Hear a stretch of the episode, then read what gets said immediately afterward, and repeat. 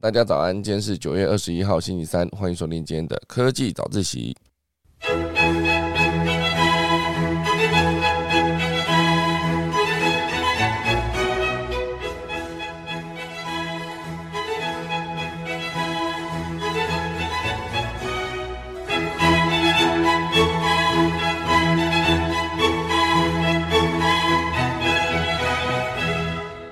好的，今天科技早自习第一大段会跟大家聊到，就是获得妈祖七个圣杯的支持，哈，北港朝天宫要登陆元宇宙了，好，线上线下都可以同步点光明灯，哦，非常的酷，哦，就是在二零二二年的九月，也差不多就是呃，MetaVerse，就是在去年 Facebook 改名之后到现在，哦，经过了算是十个月吧，好，那个北港朝天宫终于登入元宇宙了。那同步也会跟大家聊到，就是 MetaVerse 的生父哈，就是 Neil Stephenson 哈，他其实自己在打造自己的 Meta 呃 Verse，等下来跟他聊聊他做的成不成功。第二大段会跟大家聊到，就是呃 Line 跟 Twitch 现阶段呢都停用 Facebook 登入，那为什么这个社群巨头的影响力会大为衰退呢？好，就是 Facebook 登入功能，相信很多人都有持续在使用。因为非常方便嘛，不用再打一次账号密码。好，第三大段会跟大家聊到，就是德国即将暂缓二零二二年全面废核计划，也就是他们会延后两座核电厂的除役时间。那相关的新闻，等下钟声过开始今天的科技早自习喽。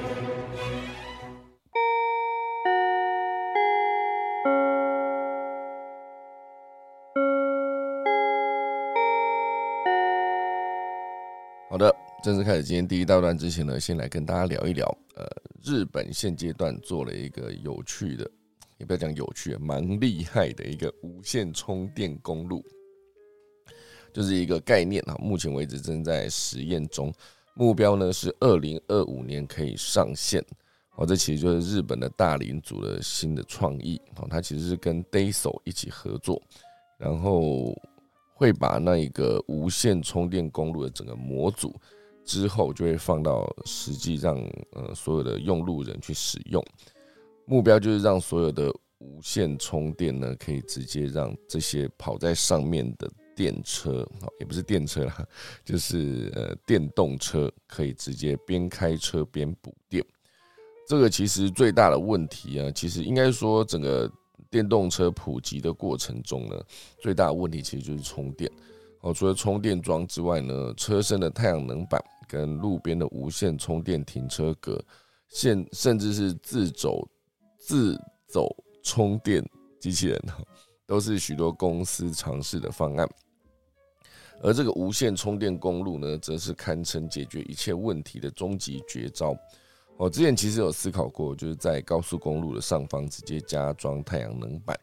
然后加了太阳能板之后，那个电力可以直接储存在整个高速公路上，因为毕竟整个高速公路的正上方呢，其实那个空间是绝对足够的。哦，只是会不会变成说以后那个太阳能板盖完之后，整个公路都不会有太阳哦？就是你开在路上，因为太阳都被挡住了嘛。哦，我还记得其实之前在开车的时候有几次，好像是从呃那时候怎样去潜水玩哦从龙洞开回台北，然后。在那个呃中山高往南的方向，然后就是快到那个呃建国高架桥那个出口之前，我就常常在那边会看到夕阳哦，可能就是刚好那个时间回到台北，那个夕阳整个看起来是非常完美的哦。可是如果以后这个高速公路上面全部都铺了太阳能板之后，我可能就没有办法看到这么美的风光了。好，所以总之呢，这是日本的建筑龙头大林组。啊，以及汽车供应链的一线大厂，哈，电装公司叫做 Denso，目前呢就在东京已经开始了这一项测试的计划，就是他们在柏油路下铺设线圈，哦，利用这个电磁场感应的原理，把这个电流呢送进行经的电动车的接受线圈，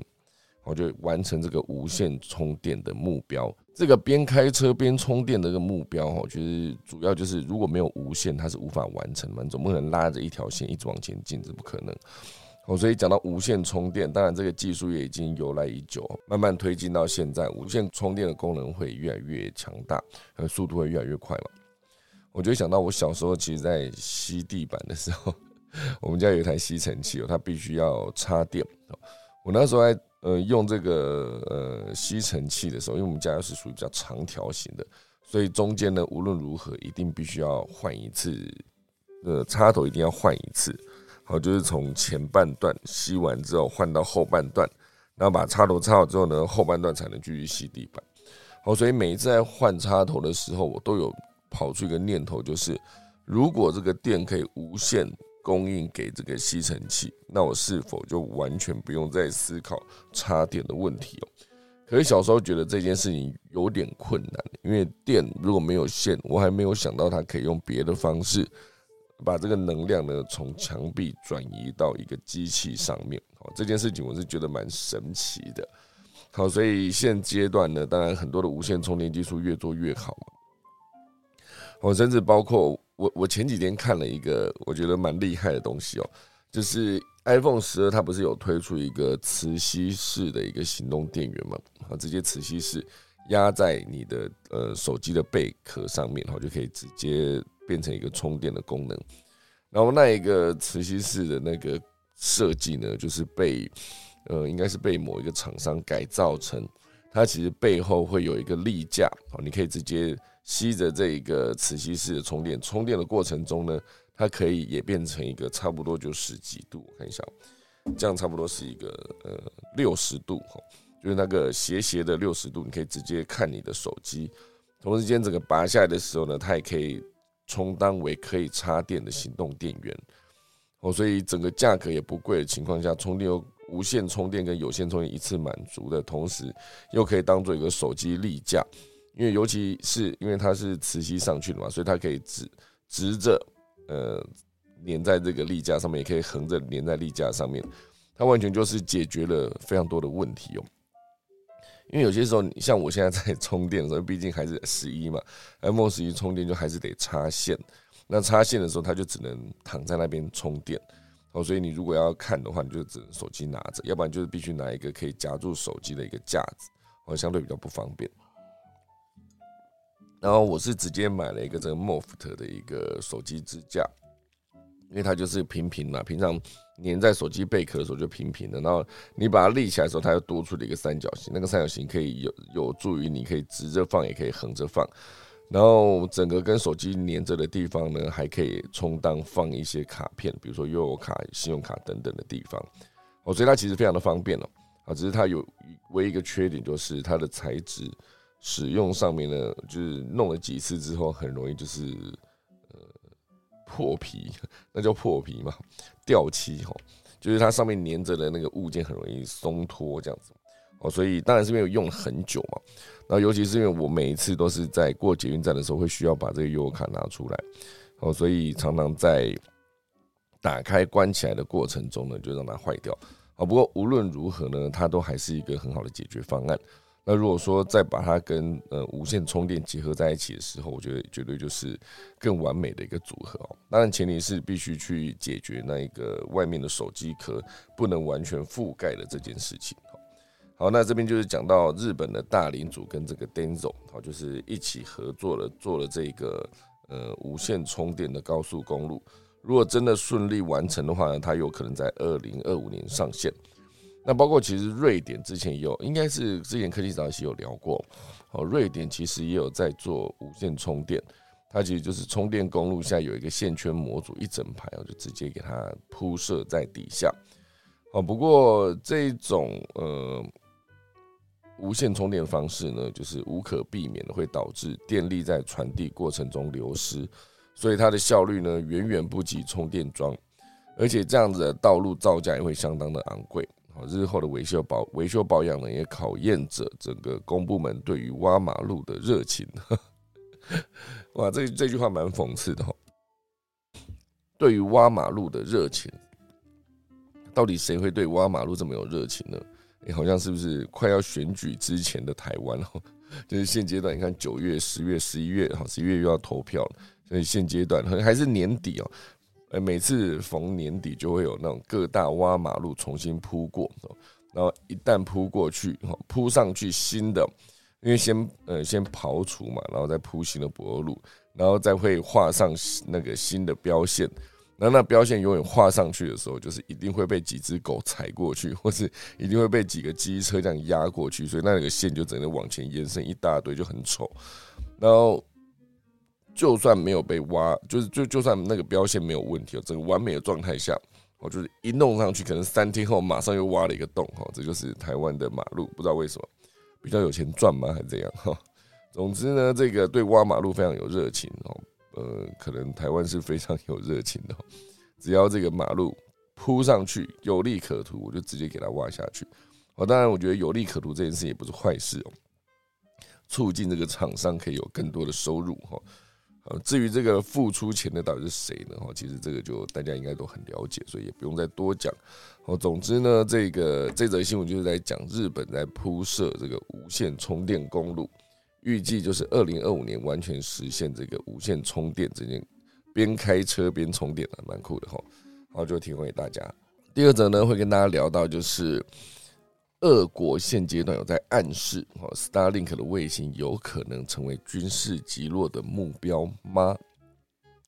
因为主要就是俄罗斯现阶段跟乌克兰的战争呢持续进行中，你想想看。现在是九二一哦，那九二二、九二三、九二四，好到九二四的时候就整整满七个月哦，正式突破呃两百一十天哦，很久哎哈，所以这个俄罗斯跟乌克兰战争现阶段进行中，当然就是乌克兰有吹起反攻的号角，然后就呃收复了非常多的失土，甚至还缴获了新版的那个俄罗斯的坦克。那当然进行中的战况是持续嘛，可是。呃，在战场上面是这样子打，那战场之外，那俄罗斯也做了非常多的动作，然后包括直接切断北溪一号，让整个欧洲的石油跟天然气供应都大大受阻。那另外一块就是任何制裁俄罗斯的国家，甚至是任何呃帮助过乌克兰的国家呢，俄罗斯都非常的有意见哈。所以现阶段呢，这个 Starlink 之前就是成功供应给乌克兰网络之后，俄罗斯呢现阶段也暗示的哦，这些卫星接下来有可能成为我击落的目标哦，所以军事击落的目标哦，所以主要就是这些太空商机哦，就是持续在地球周围呃发射卫星上去，这就迫使俄罗斯说了重话。如果美国及他的盟友不敢更改路线，其中一些物体呢，有可能会成为军事目标。哦，这就是他发言讲的话。那当然，他讲的这个话，外界普遍认为，虽然没有指名道姓，但是这个对象威胁的对象呢，有可能是 SpaceX，因为该公司旗下的 Starlink 呢，在俄乌战争期间，提供了乌克兰低轨卫星的服务，和这个网络服务。哦，所以这个算是俄罗斯外交部指出，准民用基础设施可能会成为合法的报复目标。哦，所以这个去年呢，呃，俄罗斯就已经有测试一枚反卫星，哦，就是 ASAT 导弹，将一颗废弃的卫星呢炸成一团碎片，然后就引起了美国的 NASA 跟其他的太空机构相继谴责。因为这增加了国际太空站的危险程度。事实上呢，即使是微小的碎片，都可能对轨道造成严重的伤害。这也是美国寻求禁止轨道武器试验的原因之一。那，那这个电影都有演了，在外太空因为是真空嘛，所以它的任何物体移动都不会遇到空气摩擦的阻力。所以它初始速度是多少？它的速度就一直维持在那边了，就是 快速的往外扩散的一个爆炸。那所有破碎的碎片呢，都有可能攻击到其他存在在太空中的任何物体，有可能是卫星，有可能是太空站。哦，这个地心引力啊，或是呃之前那个什么呃星际效应都有演。一旦它爆炸的时候，哦，所以当时那个星际效应其中有一段。我就在麦特戴蒙硬要去连接那个太空舱失败之后，就是炸成一片火球，的同时呢，哦，男主角跟女主角驾驶的太空船要冲过去跟这个太空站硬要连接嘛，但是中间我就觉得，诶，那所有的碎片冲过来，难道都没有任何的损伤吗？哦，当然有可能啊，几率是非常低，不过还是有可能哈。总之呢，在太空中引爆任何的东西啊，哪怕只是把一个废弃的卫星炸掉，都有可能导致连锁效应。我觉得地心引力这样演真的是演的非常的好，他就在演说，就是某一个地方距离你们非常远哦，可能在地球的另外一侧的一个呃小的爆炸，就是还在太空的监测中。然后后来一小段时间之后，那个地面的讯息传上来，就是说，因为这个爆炸引起了连锁效应，所以很快的时间，那个碎片就会抵达你们所在的位置，请他们赶快撤离。我觉得他们在撤离的过程中，马上就遇到了这个呃，就是碎片雨，然后把他们的整个太空船都打出了一个洞，然后里面的太空人也伤亡了非常多。就是在演这一个桥段。好，所以。现阶段呢，再回到这则消息哦。现阶段，即使俄罗斯不顾一切开始攻击 Starlink 的卫星，也不太可能对网络造成有多大的破坏，因为呢，现阶段总共有两千多颗卫星在轨道上，而这个猎鹰九号每一次发射哦，都可以增加六十颗卫星哦，所以包括呃 SpaceX 的执行长哦，伊隆马斯克也曾指出。公司发射的新卫星的速度比俄罗斯或其他人击落他们的速度还要快，加上猎鹰九号火箭能重复使用，大幅降低将卫星送入轨道的成本。但是最终来看呢，可重复使用的载运火箭会变得很普遍，所以就可能延伸出新一代的反卫星技术。也就是说，你打掉我一颗，我就再送六十颗上去；你打两颗，我就送一百二十颗上去。好，所以会打不完，会不会？除非有一天就是轨道上面真的满了，只要爆一颗，旁边就连锁炸掉之后呢，就会一次影响非常的多。哦，所以讲到这个呃低轨卫星对网络的影响，哦，现阶段看起来他们应该是真的是非常的有用，因为 Starlink 呢目前的服务已经覆盖北美、欧洲大片的地区，还有南美跟澳洲的一些地区。哦，所以当然，呃，野心这么大，要覆盖全地球，当然会得到俄罗斯的关注，甚至有可能暗示会被摧毁。哦，这就是俄罗斯现阶段对 Starlink 的一个可能会进行的行为，就分享给大家。好，第三个会跟大家聊到，就是呃，原本英国是有呃孔子学院，哈，不知道大家有没有听过？其实孔子学院不止英国啊，美国好像也有。就是来自中国的一个教师，他会直接算是中国的大学跟英国的大学，应该说学院哈有做这样子的结合，所以英国目前现阶段有三十间的孔子学院，他们在新的首相上任之后呢，有可能会把这个孔子学院就是用台湾的教师去取代，以教中文中国东方文化来说，就是用台湾的教师呢取代。中国的教师，我就主要就是英国现阶段正把中国视为威胁，哦，所以之后就有可能会聘请台湾的教师来取代孔子学院的其他中国老师，因为学华语对很多的国家来说都是很重要的一件事，哦，所以英国现阶段呢有一群跨党派的国会议员。目前正在洽谈华语师资，我就是在跟台湾聊这件事，来取代和中国官方有关的孔子学院。原本孔子学院就是为了教授华语、中国中华文化，还有商务礼仪等等的课程，但是多年以来呢，它的争议不断，啊，质疑者对它的资金来源以及招募程序，甚至连课堂上面的言论自由都有疑虑。哦，所以现阶段英国对中国的态度转趋强硬之后，新任的首相哈特拉斯过去曾赞扬孔子学院的贡献，如今呢可能将中国纳入与俄罗斯相同等级的国安威胁。哦，这也就是为什么他们会想要用呃台湾的师资来教所有的华语哦，就是中华的语言。好，但我觉得在呃，以孔子学院来说，他们使用的绝对是简体字嘛，毕竟是来自中国啊，甚至是合作的教室就是合作的学校就是北京，总部在北京的中国国际中文教育基金会，所以我觉得以学那个中国文字来说，学到简体字其实是一个错的系统。而且严格说起来，也不能说学这件事是错的系统，而是这个字体本身就是有缺漏。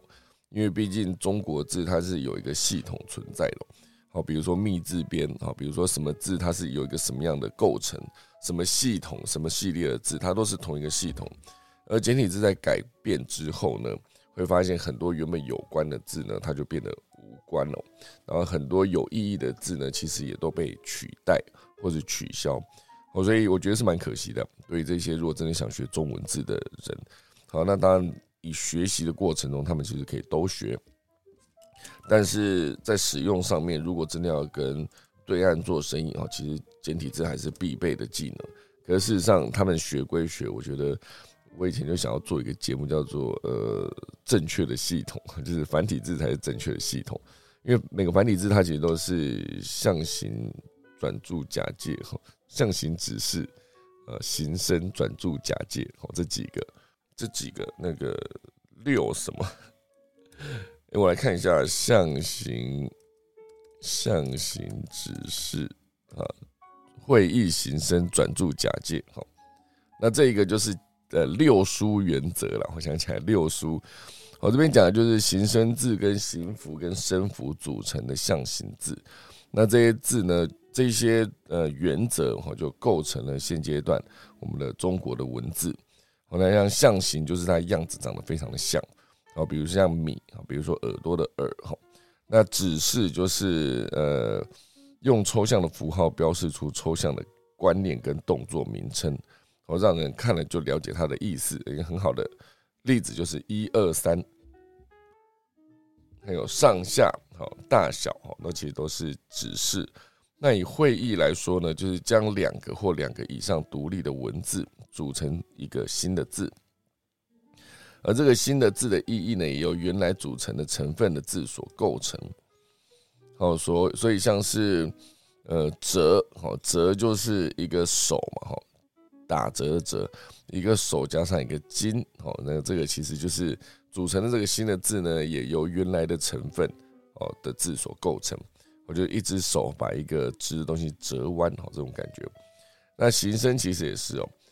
呃，就是每个字其实都是有形符跟声符的组成，哈。比如说形符就是字的类别，声符就是字的字音，啊。比如说跟树木有关的字，就都以木字边为主，就是它的形符是木字边，加上不同的读音，哈，右半边呢就是读音，也就成为了一个木加上一个美，哈，就变成了梅。一个木加上一个风，哦，就变成枫树的枫；一个木加上一个人才的才，就变成木材的材。哈，一个木加上一个又，呃，一个木加上一个由，哈，由来的由就变成又。哈，这就是形声字。那转注字呢，就是文字未经统一之前呢，是由各地区各自也发展出来的。这一些不同时空所创造出来的语根相同、意义相同但形体不一样的文字，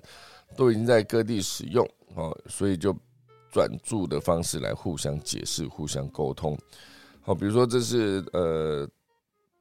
大写的云，啊，也不是大写，就是一个简写的云，哦，跟那个呃云云朵的云，好，上面有有有原本有一个雨嘛，底下就是一个人云亦云的云，哦。这个是转注字，那包括考啊，考试的考跟老师的老哈，其实都是上面都一样嘛，一个土在一撇，然后底下只是一个科跟一个，这个不知道怎么念，老的底下不知道怎么念啊，然后顶跟颠哈都是呃顶呱呱的顶跟山巅的巅没有山字在底下哈，都是转注字，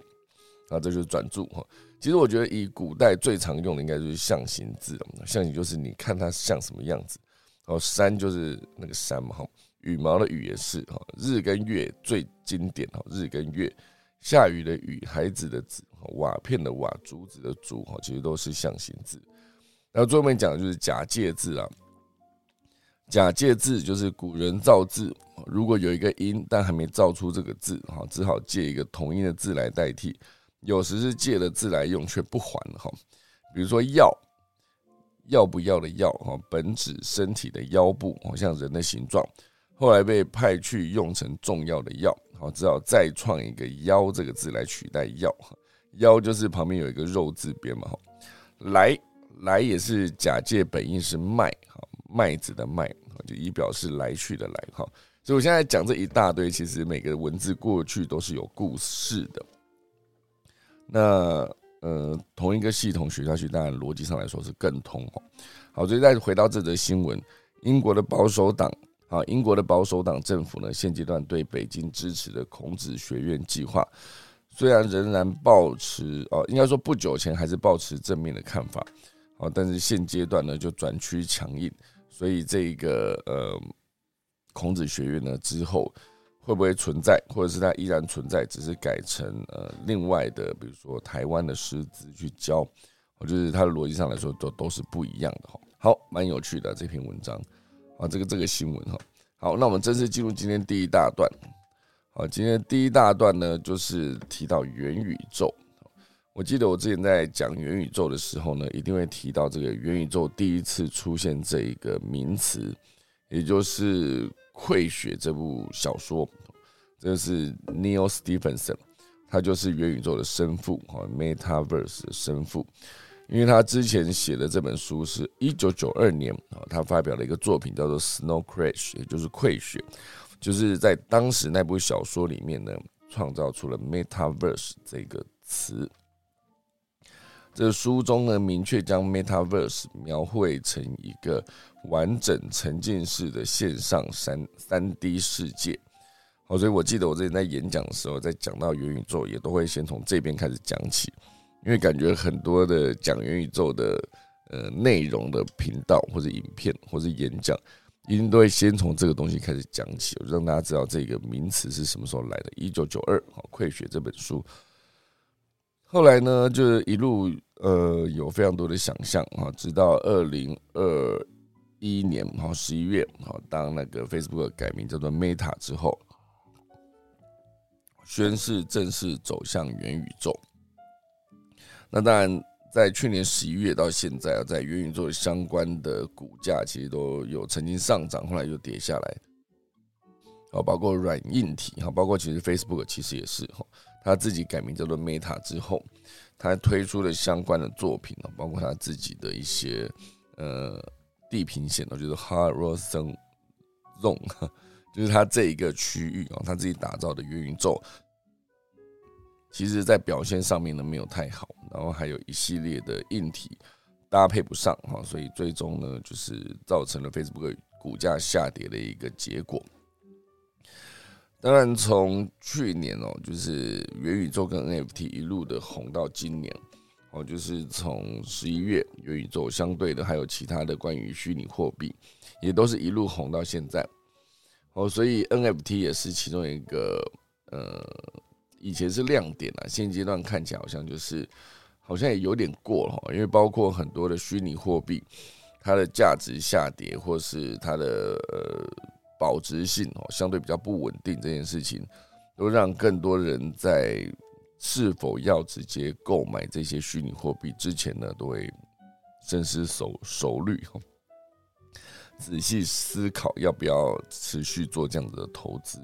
因为它相对没有那么稳定嘛。好，你如果买了一块地哈，在真实的世界中买了一块地，那那块地就有一个产权了，就是权杖哎权证。我就是会有一个证书证明那块地是你的。而如果你在元宇宙上面买，那那块地当然还是你的，只是它的价值可能会非常的低，因为它不保值嘛。因为在真实世界中的地为什么保值？是因为地就是有限。如果今天元宇宙就是一个元宇宙就可以有一块地，那一万个元宇宙就一万块地，那它其实可以持续不断的复制，那它的保值性就一定会下降。所以这就是之前推 NFT 或者推一些。元宇宙炒房炒地一路到现在，它的风头过去之后呢，可能已经是呃今年的可能年中吧，然后就渐渐开始有人在思考这件事情。那一路到现在，好，所以 Metaverse 当然以这个呃，当时的作者哈，就是《溃学》的作者哈，Neil Stephenson，他其实自己推自己的元宇宙，他这个自己合作的公司哈，他是跟比特币基金会的主席，还有一个叫 Peter，那他合作了一间新创公司，叫做呃 Lamina One，他打算做出一个让人人皆可自由创造 Metaverse。的世界的基础型的系统啊，这是他想做的事情哦，所以当然听起来是非常的美好啊。不过这个根据报道，这个 Lamina One 啊，目前只有三名工程师，跟其他大型公司相比，可能无法匹敌哈，所以他们只能专攻 Metaverse 的底层架构。但是整个完整的打造 Metaverse 这件事还需要更多的资源哦，所以没办法快速的上线哦。所以讲到这个 Metaverse 的由来，就接着讲这个北港朝天宫。哦，大家知道，其实要跟呃庙或者跟神明沟通，就是用卜卜嘛。好，比如说有那种卜卜大赛，卜到多少时候，可能可以让你变成呃得奖金，或者是变成当年的炉主等等。好，这些其实都可以透过卜卜要，比如说连续几个醒杯这样来看。哦，所以你可以用这个方式来跟呃神明沟通。我也是最近才知道，就是关于醒杯跟秋杯这件事情哈。秋杯其实我以前不知道，秋杯其实代表说可以在，比如说你在问问题，丢出一个醒杯，但就是诶。神明觉得 OK，可是如果说你丢出一个糗杯的时候，有可能代表说神明觉得不 OK。不过不 OK 的原因可能是你问问题的方式，你可能换个方式问，他就可能觉得 OK 了哈。不过如果呃这件事情呢没有讲清楚的话，那他就会是一个一直丢都是糗杯，糗杯就是可以再问。那如果说今天是呃，哎糗杯好像是两个平的朝上嘛。如果两个都是平的朝下的时候，就是那就不能再问这个问题了哈。所以连续丢出七个醒杯，它的几率呢，我不知道，因为对我来说，醒杯是三分之一的几率还是四分之一的几率呢？因为正反跟反正都是醒杯嘛，好，那它应该是二分之一的几率吗？突然就没信心了，因为今天呃，绝对可以说。两个正呃两个平面朝上，这个是四分之一；两个平面朝下，它也是四分之一，所以剩下应该就是四分之二，所以它应该是二分之一没有错。如果用这个逻辑来看哈，当然如果用另外一个逻辑来看，就是要么就是两个平面朝上，要么就是两个平面朝下，要么就是一正一反哈，所以它是三分之一吗？所以我自己在思考，就是七个醒杯它的几率到底是多少？你要二分之一乘以七次方啊，应该说二的七次方。就是二四八十六三十二六十四一二八哦，一二八分之一是不是？一二八分之一哦，所以以这个一二八分之一来呃问到一个问题的结果就是 OK，他愿意用醒杯啊醒杯哦，所以北港朝天宫正式登陆元宇宙，线上线下呢都可以同步点灯哦，所以我不确定他到底是什么时候开始。呃，有这个计划，不过至少呢，现阶段就是已经进展到它可以直接由文策文策院跟 Meta 就是 Facebook 支持，还有 XR Space，然后一起推出的这个北港朝天宫元宇宙正式推出。那九月三十号，VR 会独家在呃 Meta 相关的平台上线，App Store 跟 Google Play 的版本呢，将会在十月三号。由呃叉 Space 的 A P P 叫做购叉上面去推出，而且这个购叉我也有下载，好，之前有参加过他们的活动，哦，所以下载了这个 A P P，哦，所以之后如果所有的人呢想要在呃元宇宙上面去北港朝天宫元宇宙抽签，不不会跟参拜点灯，哈，其实都 OK。最特别的就是点灯哦，你可以在线上点灯。线下呢，它就会同步帮你点哦，做到的就是虚实整合，而且真的有串接金流哦，所以主要就是希望成千上万的这个妈祖信众都可以到虚拟的朝天宫去请诉跟祈福，好，所以就是算是为台湾文化元宇宙铺路，因为这个本来就是跟文策院合作的文化元宇宙系列，好，所以北港朝天宫呢算是一个先行示范的一个内容。未来呢，也预计会有更多的内容来加入这个台湾元宇宙计划。好，所以就是让更多的人呢，可以直接在线上线下啊，都更就是跟妈祖更贴近一些，跟这个朝天宫更贴近一些。因为逻辑上来说呢，北港朝天宫就算放到全球，它也都是数一数二的信仰中心。那个执行团队希望打造的就是贴近人们的生活的元宇宙服务。北港朝天宫呢，就是一个很好的案例，所以才推出了这样子的一个存在。我看了他的图，真的还蛮不错的，是一个晴天哈，因为参拜的时候一个晴天，然后你一到，他就会有人来门口接待你，然后可以直接走进去哦，里面的风光也非常的不错，而且看起来是一个呃采光非常好的一个朝天宫。高度还原北港朝天宫的现场，而且也打造了宫庙仪式哦，那千里眼、顺风耳的内容都在上面，不只能能够体验北港朝天宫呢，也真正能做到许多平常宫庙会做的事情。哦，你要抽签也是 OK 的啊，所以包括千里眼跟顺风耳也是经过北港朝天宫的 IP 授权，所以做起来真的是非常接近。哦，这算是一个文策院呢跟 Meta。合作这一次有三大面向，第一个当然就是鼓励内容的开发，催生台湾原创的差内容；第二就是支持本土差创作，然后去培育新一代的创作者；第三呢就是推动台湾的差内容呢可以走向国际。好，这就是这一次文策院跟 Meta 合作的主要的要点。好，第一大段，第二大段会跟大家聊到，就是大家有在用。呃，Facebook 登录很多的服务嘛，哦，之前你在下载新的服务的时候，你不想要再注册一次或者再打一次账号密码，你就觉得很烦嘛？所以它有一个选项给你，就是可以用 Facebook 登录。哦，所以现阶段这个 Facebook 登录这件事情呢，已经在二零二二年的现在被 Line 跟 Twitch 直接停用，因为不只是 Line 跟 Twitch 哦，其实有越来越多的应用程式跟网站都已经停止使用 Facebook 登录，比如说 Line。好，比如说二零二二、二零二零年，其实这个 Line 呢就已经停止使用 Facebook 登录了。其他还有包括呃国内外各大网站哈，比如说 Twitch 啊，比如说运动品牌 Nike，比如说汽汽车制造商 Ford 哈，就福特，都已经移除了这个功能。这显然跟前几年很不一样，因为 Facebook 一定会在登录选项之中跟 Google、Twitter 跟 Line 并列。那现阶段呢，这个使用 Facebook 登录这个功能消失，代表了什么？是不是用户日渐注重资讯安全这件事？尤其是个人的资料、隐私资料，因为这中间真的是不能怪 Facebook，应该说不能怪这些用户啊，因为说 Facebook 本身它出过了太多的治安的问题，我就可以一直强调之前的剑桥分析的事件啊，包括马克·佐克伯自己有出来道歉的内容，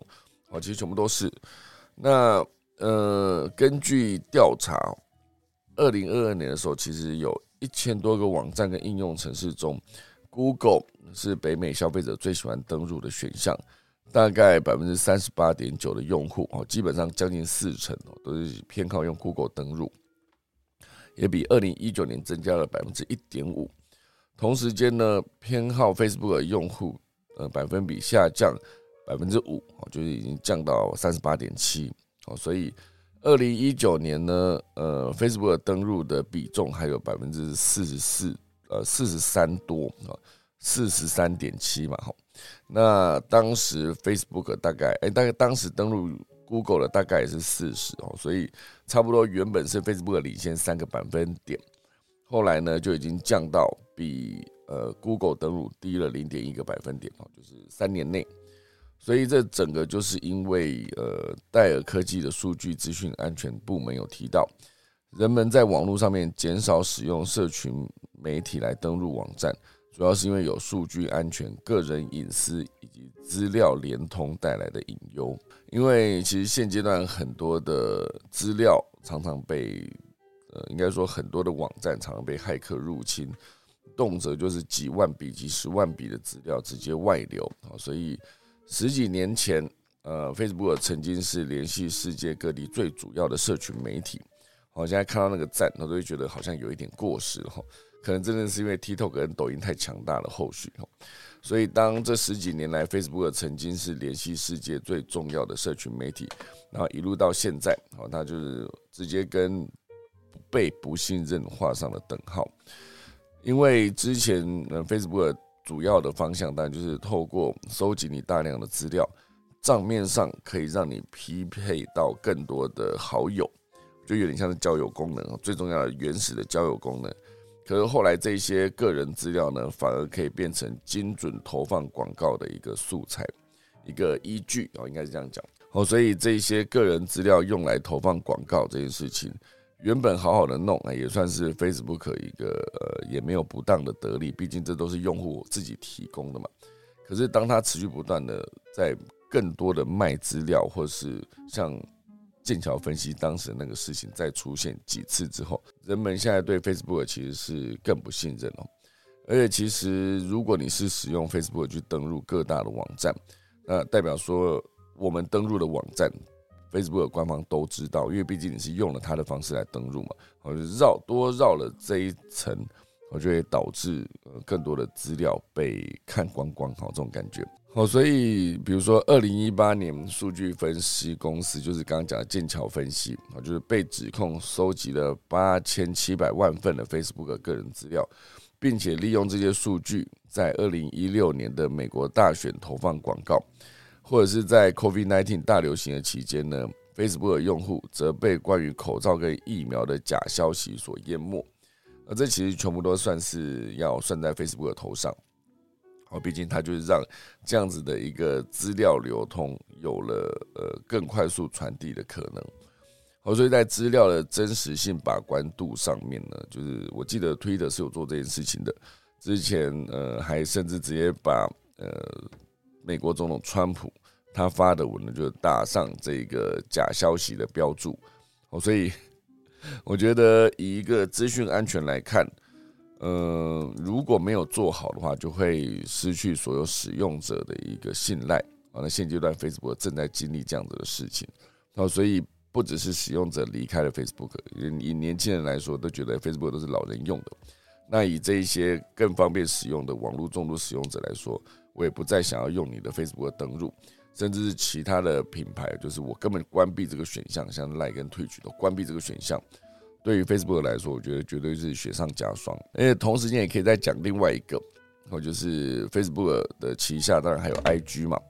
IG 现阶段呢，在很多的领域哈，其实都渐渐的有被用户抛弃的感觉。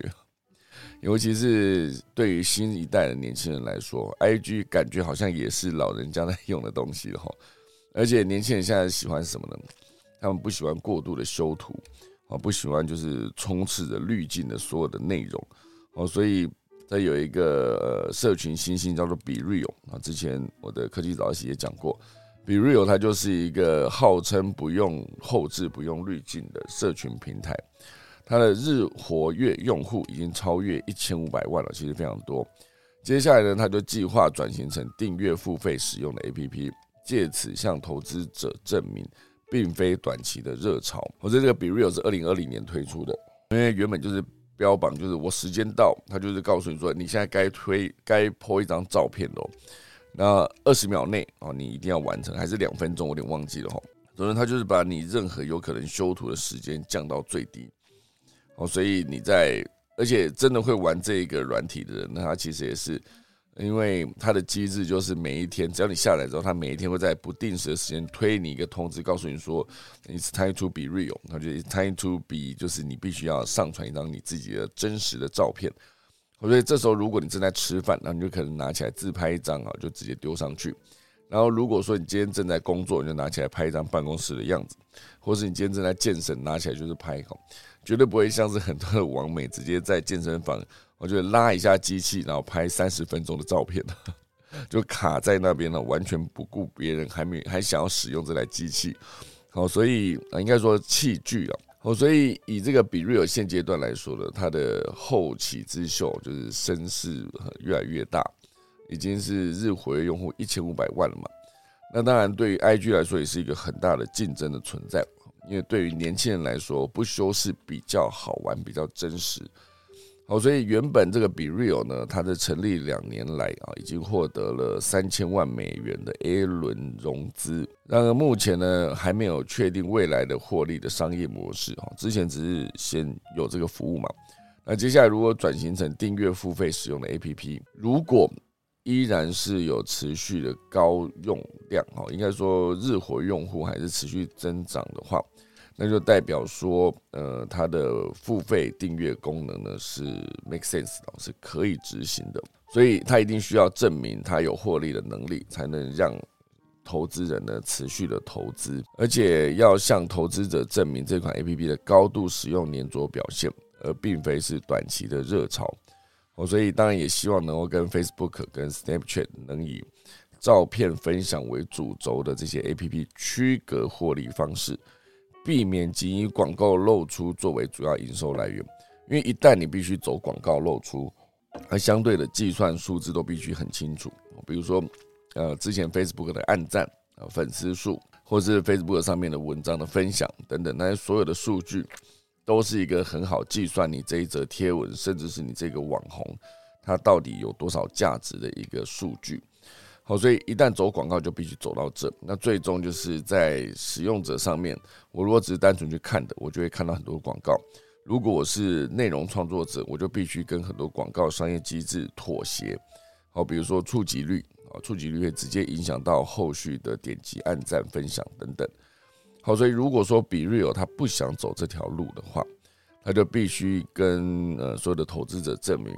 就算我不走广告这条路。我直接走订阅，让我的使用者可以持续优化我的功能，让我的使用者持续粘着在上面，那他就有机会就是创造自己的获利模式，未来才有机会拿到接下来的可能是 B 轮或者是 C 轮的融资。好，所以其实现阶段呢，除了比 real，应该说走订阅制是现在的 A P P 的一个趋势哦，动不动的订阅制，以前就是一个买断就搞定了，我一个 A P P 买断哦，就是这笔钱。我像之前有人在比较，以剪接软体来看，Final Cut Pro 就是 Mac 系统的剪接软体，跟呃 PC 系统的 Premiere。好，当然 Mac 好像也有 Premiere 可以用，可是 PC 好像没有 Final Cut Pro 可以用。总之，之前有人在做比较，就是一个 Final Cut Pro，我当初买的时候是八九九零的，后来变成九九九零，就是差不多一万元左右。那一笔哈，买完它就是可以让你直接使用，跟持续有更新就直接推资讯给你，就直接下载更新就完成了，有新功能。可是呃，这是一开始的两边都是使用这个买断制，可是现阶段呢，这个 Premier 就是推出了订阅制之后呢，大概会在第十一、十二个月之后哦，可能就是 Final Cut 就会变得比较划算。我就是一开始他出的比较多钱嘛，那订阅制一开始绝对不可能超过一万嘛，好，所以你就一个月几千块，或者一个月几百块，不知道。总之，最终呢，几个月之后，你就会发现这个非订阅制的一次性买断的比较划算。会不会以后当所有的服务都开始推订阅制的时候，你大家反而就不想要再用订阅制，因为感觉花下去，虽然他每次都会强调说随时可以取消了哈，可是你还是会忘记嘛，对吧？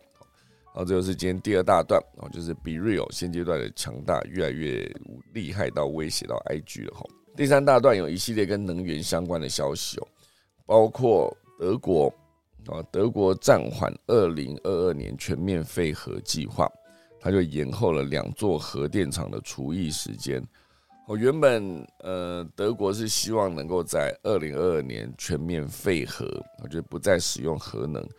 因为之前那个梅克，他其实在他的任内呢，就是把这个定为他一个很重要的执政目标，所以是在当年呢，直接停止了煤矿产的煤矿厂的持续开采，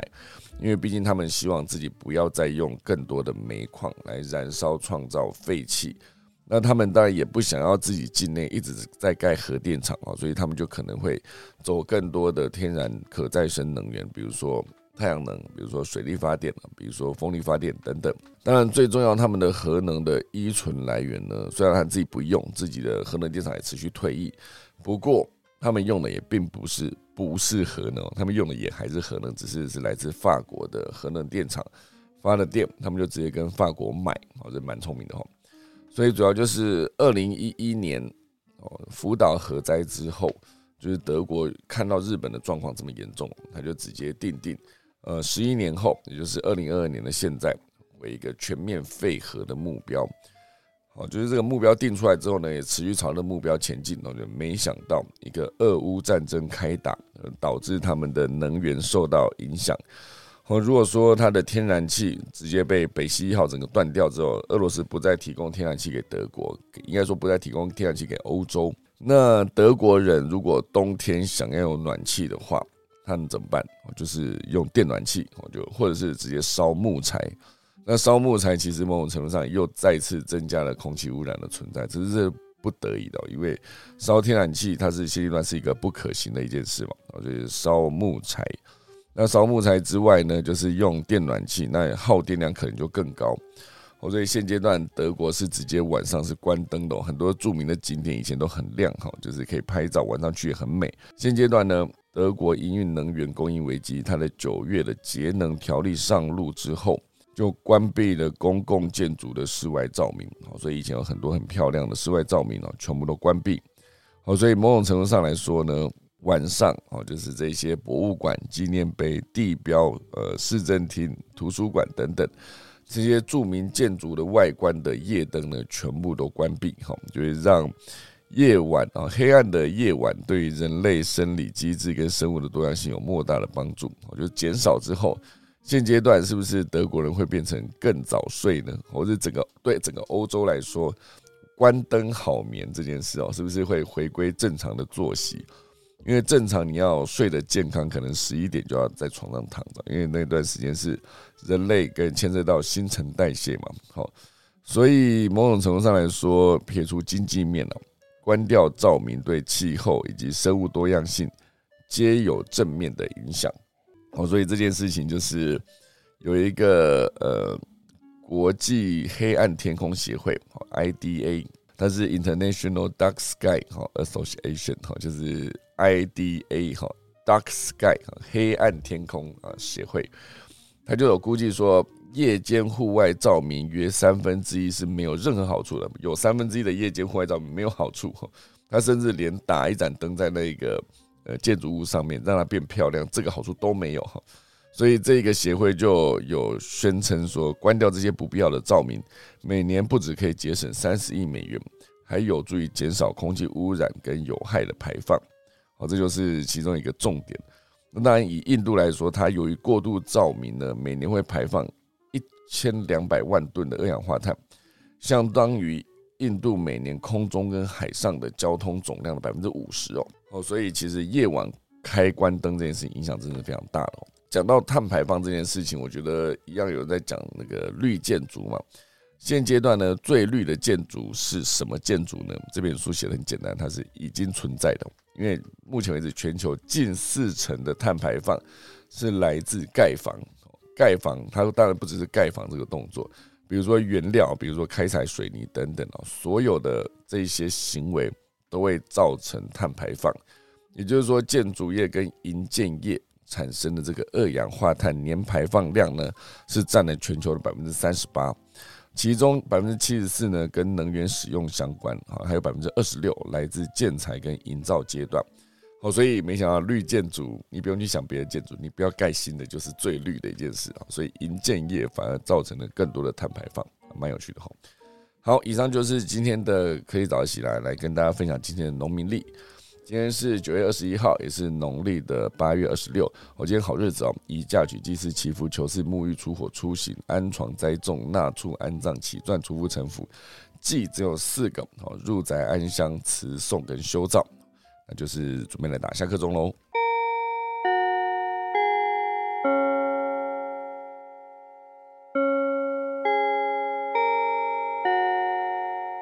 好的，今天打完钟刚好八点整了，那因为等一下得赶着出门了，所以今天就只能先跟大家说再见喽，大家拜拜。